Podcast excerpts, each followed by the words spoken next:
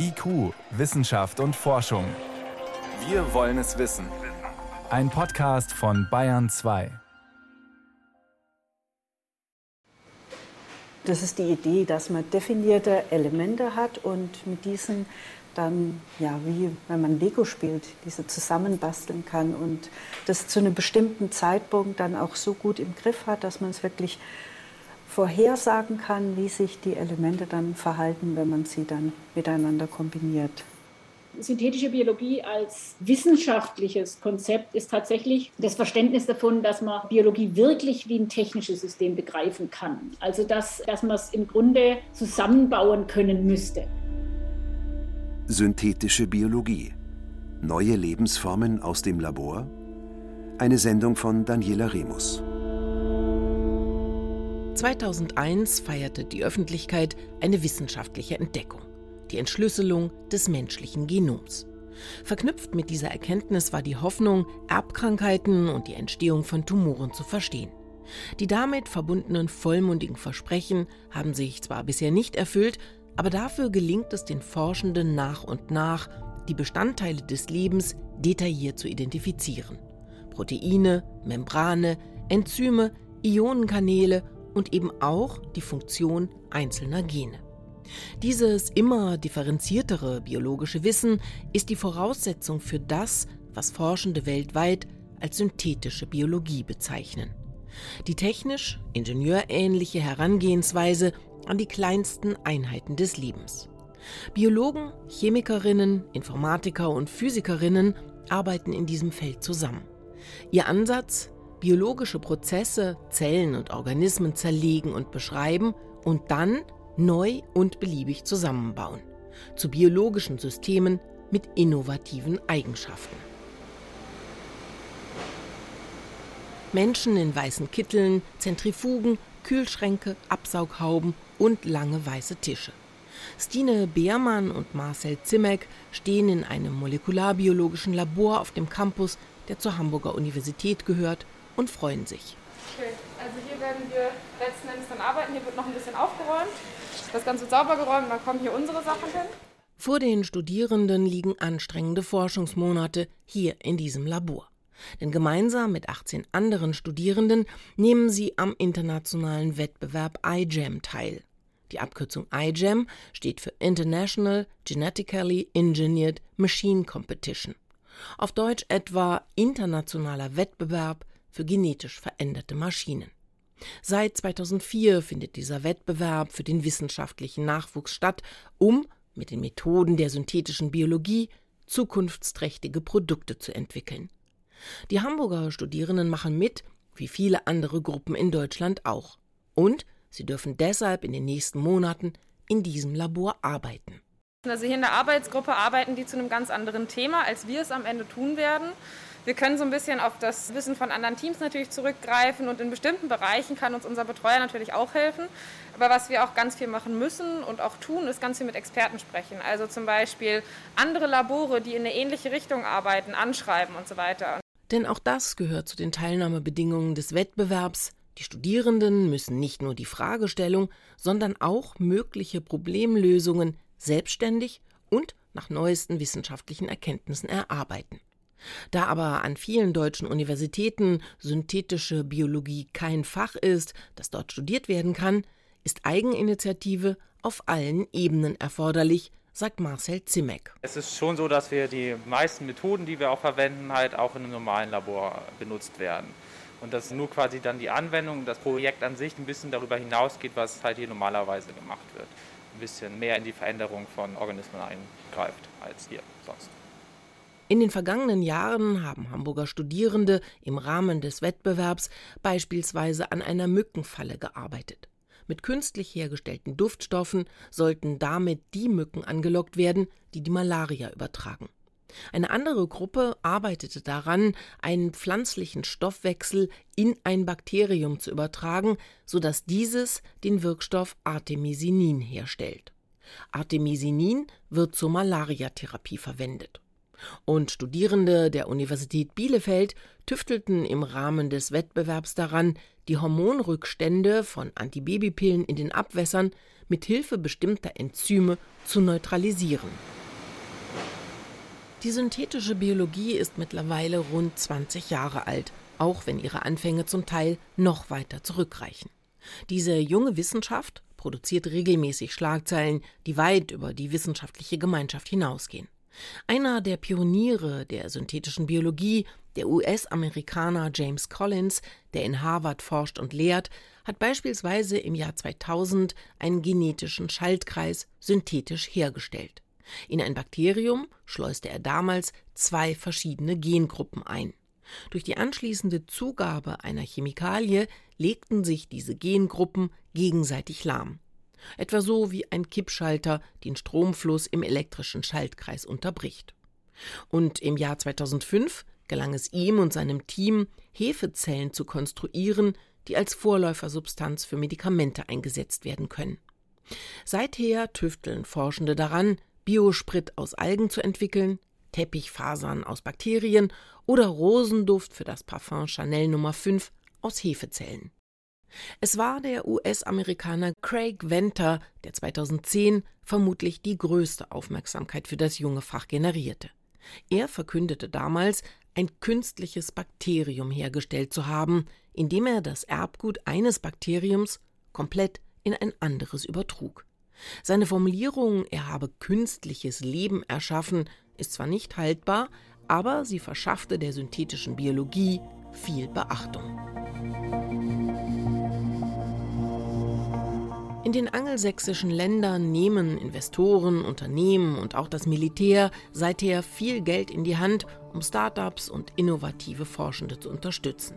Sie versprechen sich von diesem Forschungsansatz viele neue praktische Anwendungen, ob in der Lebensmittelindustrie, in der Medikamentenforschung oder auch bei der Gewinnung alternativer Energiequellen.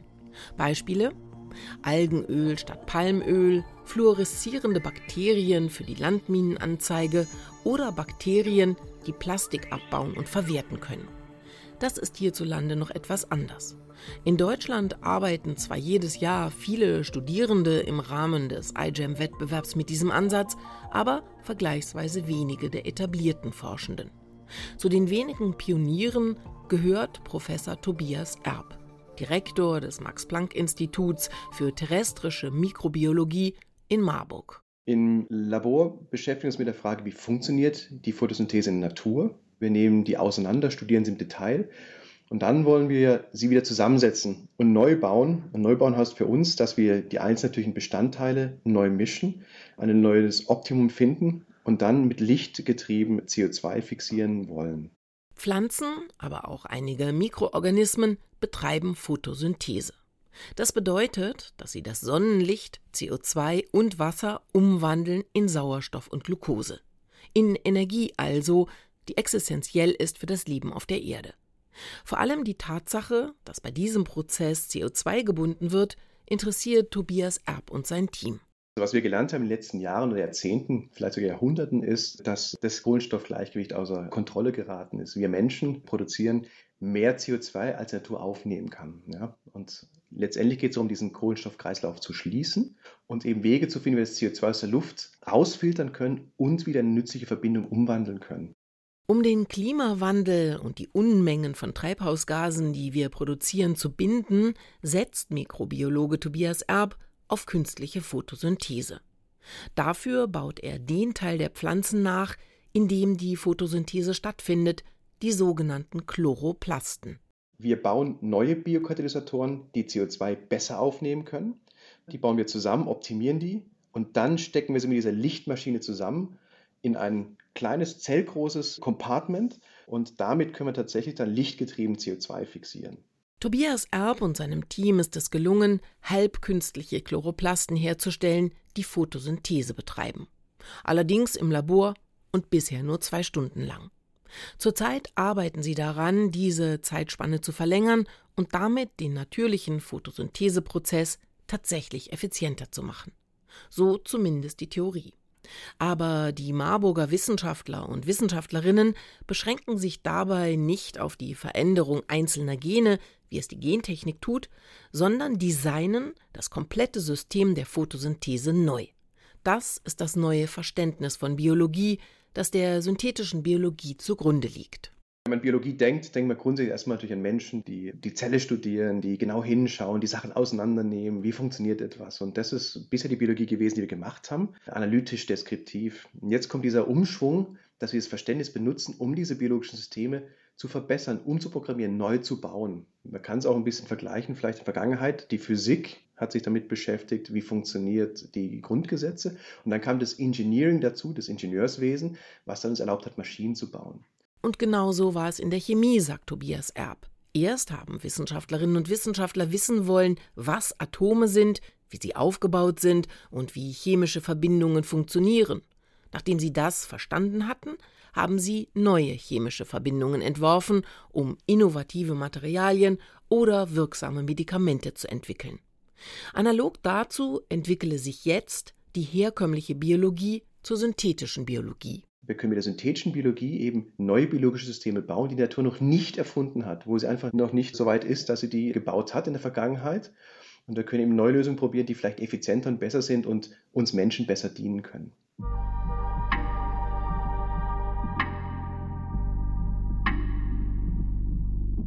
Zwei unterschiedliche Ansätze lassen sich bei der synthetischen Biologie unterscheiden. Die Forscher sprechen von Top-Down und Bottom-Up. Top-Down bedeutet, einzelne Eigenschaften von bestehenden Organismen, Zellen oder Zellbestandteilen zu verändern. Manchmal auch mit Hilfe gentechnischer Methoden, erklärt Professor Petra Schwille vom Max-Planck-Institut für Biochemie in Martinsried bei München. Top-down heißt im Grunde nichts weiter, als wir fangen mit dem Organismus an. Wir haben einen Organismus, der etwas kann, wie zum Beispiel eine Bakterienzelle. Und wir müssen jetzt dieses Bakterium dazu bringen, dass es irgendwas tut, was es bisher noch nicht tut.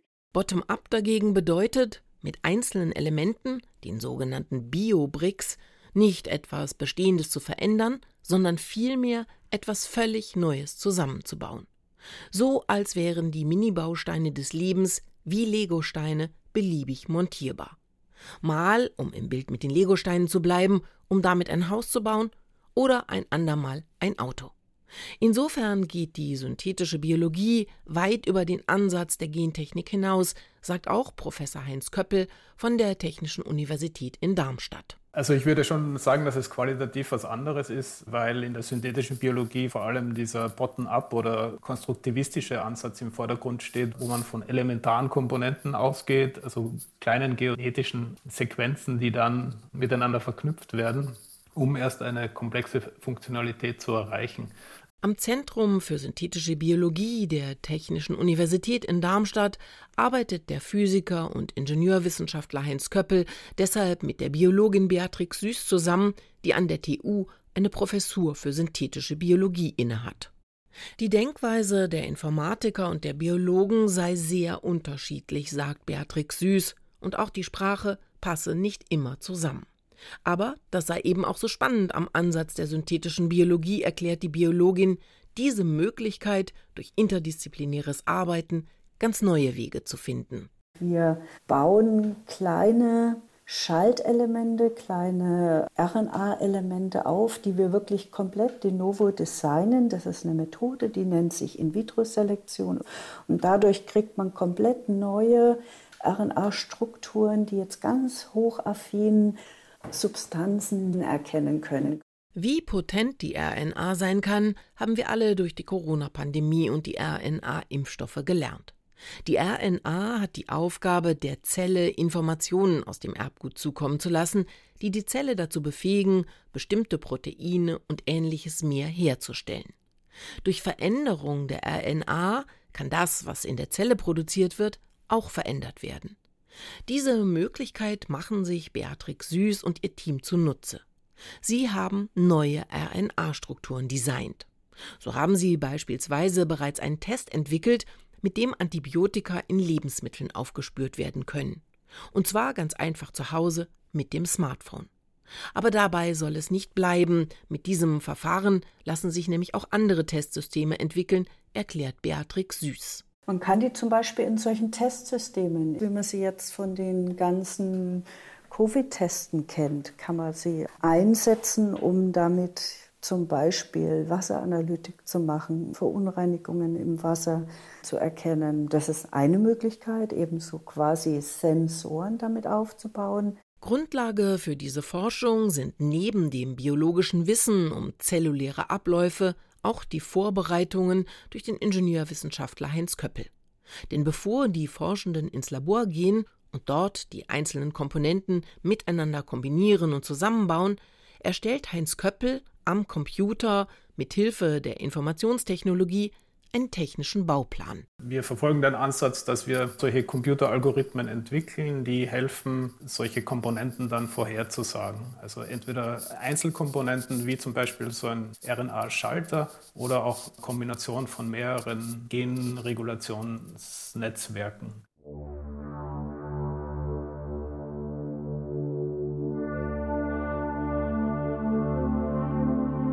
Dennoch, Ansätze und Denkmuster aus der Informatik und Physik lassen sich nicht beliebig auf die Biologie übertragen. Denn ganz offenbar sind biologische Organismen doch nicht so modular aufgebaut wie beispielsweise ein technisches Gerät oder eine Maschine. Mittlerweile ist zwar viel bekannt über die Abläufe in Zellen, über die Funktionen bestimmter Proteine, aber eben noch längst nicht alles, sagt Professor Petra Schwille, die die Abteilung Zelluläre und molekulare Biophysik am Max-Planck-Institut für Biochemie leitet. Der Traum der synthetischen Biologie ist aber tatsächlich schon, wenn wir so ein Repositorium von Proteinen hätten, dann würde man sagen, jetzt ziehen wir das aus dem Schrank, das macht dieses, das andere ziehen wir aus dem Schrank, das macht dieses. Und das ist ja so, wie Technik funktioniert. Die Schaltungstechnik, ja, da weiß man, der Widerstand ist der Widerstand und wenn man den auf die Leitung macht, dann macht er das und fertig, ja. Das ist das Schöne bei der Informationstechnologie, da ist der Widerstand immer der gleiche Widerstand. Aber das ist eben in der Biologie nicht so. Trotzdem sind viele Forschende davon überzeugt, dass der konstruktivistische Ansatz, das Zusammenbauen von biologischen Mini-Bausteinen, in Zukunft immer erfolgreicher sein wird. Und vieles ist ja auch heute schon möglich, was noch vor 20, 30 Jahren als undenkbar galt. Bakterien, Hefe oder Pflanzenzellen sind so umprogrammiert worden, dass sie Substanzen produzieren, die sie von Natur aus nicht produzieren. Zum Beispiel effiziente Biokraftstoffe, Medikamente, Teppichfasern, Duftstoffe oder auch Tenside für Waschmittel.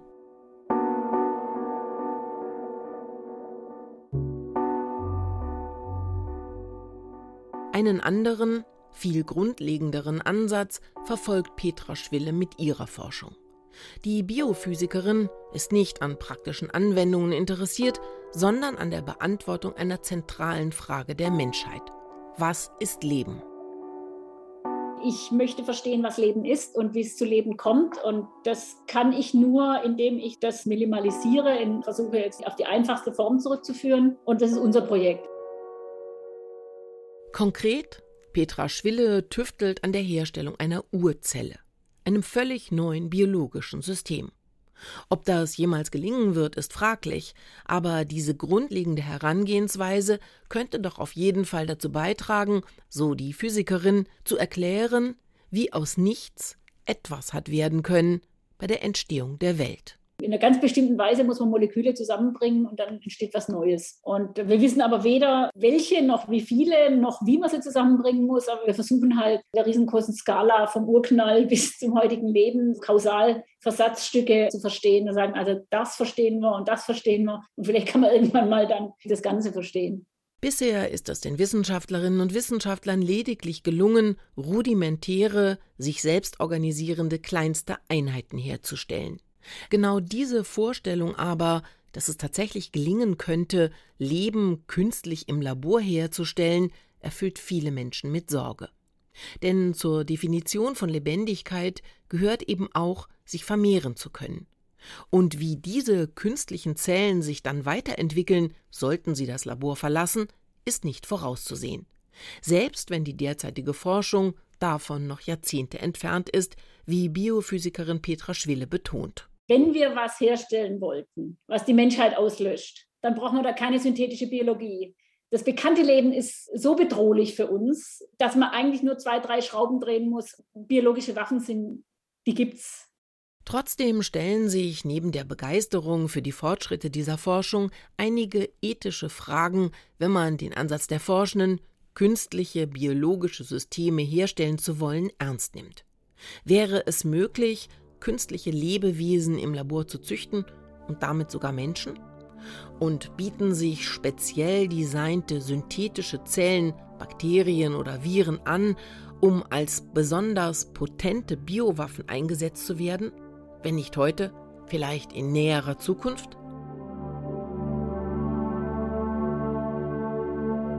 Und darüber hinaus, wie verändert die synthetische Biologie den Blick auf das Leben? Welche Konsequenzen hat die Vorstellung, wir könnten Pflanzen, Tiere und andere Lebewesen nach eigenem Belieben neu designen? Professor Giovanni Maio, Medizinethiker an der Universität Freiburg, befürchtet, dass dieser technikzentrierte Zugriff weitreichende Folgen haben wird, weil er den Kern des Lebendigen verfehlt. Geht es um das Herstellen oder geht es um das Begreifen des Lebens? Wenn es um das Herstellen geht, dann können wir natürlich fragen, was wollen wir produzieren? Und das ist auch legitim. Aber wenn wir meinen, dass wir das Leben dann eben nur unter der Perspektive betrachten dürfen, was das Leben produziert oder wie das Leben zu produzieren ist, dann verkennen wir, dass sich Leben nicht produzieren lässt, sondern Leben ist etwas, was aus sich selbst heraus entsteht, autonom entsteht steht und diese Autonomie, diese Selbstorganisation in sich trägt. Medizinethiker Giovanni Maio argumentiert, dass beispielsweise selbst in der Medizin eine ausschließlich mechanistische Betrachtung des menschlichen Körpers nicht immer dazu führt, Fehldiagnosen auszuschließen oder die Menschen gesünder zu machen. Wenn wir sagen, wir bekämpfen Krebs dadurch, dass wir an bestimmten Enzymen jetzt Veränderungen vornehmen, da muss ich sagen, das ist natürlich ein Aspekt, Krebs zu behandeln. Aber wir können nicht sagen, indem wir die Enzyme verändern, werden wir dadurch den Krebs besiegt haben. Und wir können auch nicht sagen, dass Krebs dadurch allein erklärbar ist. Keine Frage. Das Konzept der synthetischen Biologie birgt nicht nur Chancen, sondern auch Gefahren und Risiken. Biowaffen und Bioterrorismus mögen ein besonders krasses Beispiel für möglichen Missbrauch sein, aber auszuschließen ist er nicht. Darüber hinaus stellt sich die Frage nach der Kontrollierbarkeit der synthetisch erzeugten biologischen Systeme. Ein Thema, das auch am Zentrum für synthetische Biologie der TU Darmstadt ernsthaft bedacht und diskutiert wird, erklärt Heinz Köppel. Im Prinzip kann man es nicht ausschließen, dass die genetischen Schaltkreise, die in einer Zelle integriert worden sind, sich auch weiterentwickeln. Also dann die, die werden auch Mutationen bekommen und der ganze Organismus wird weiter evolvieren und diese künstlichen Sequenzen auch mutieren. Eine Variante, um da ein bisschen Einhalt zu bieten, ist, wenn man, das untersuchen wir hier auch im Amtszentrum, wenn man zellfreie synthetische Biologie betreibt. Zellfreie synthetische Biologie bedeutet, dass nur einzelne Teile einer Zelle genutzt werden, nicht eine komplette Zelle. Eine zelluläre Weiterentwicklung ist dann nicht möglich.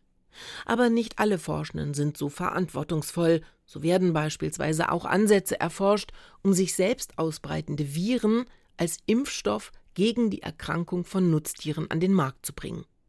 Wie die sich dann in freier Natur weiterentwickeln, ist völlig unklar.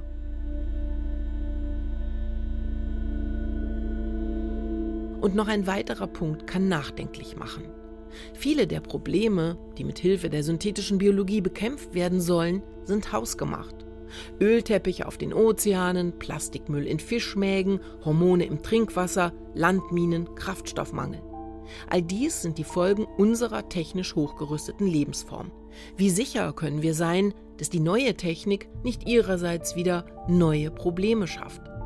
Damit sich aber keine weiteren wissenschaftsfeindlichen Verschwörungserzählungen etablieren können, ist es dringend nötig, so die Forschenden, dass die interessierte Öffentlichkeit über Nutzen, Einsatz und Grenzen dieses Forschungsansatzes diskutiert. Denn zweifelsohne profitieren wir alle von diesem technikgetriebenen Zugriff auf die Biologie. Beispielsweise beim rasanten Entwicklungstempo der Impfstoffe gegen Covid. Sie hörten IQ Wissenschaft und Forschung. Heute mit dem Thema Synthetische Biologie. Neue Lebensformen aus dem Labor? Eine Sendung von Daniela Remus. Redaktion Dorothee von Kannstein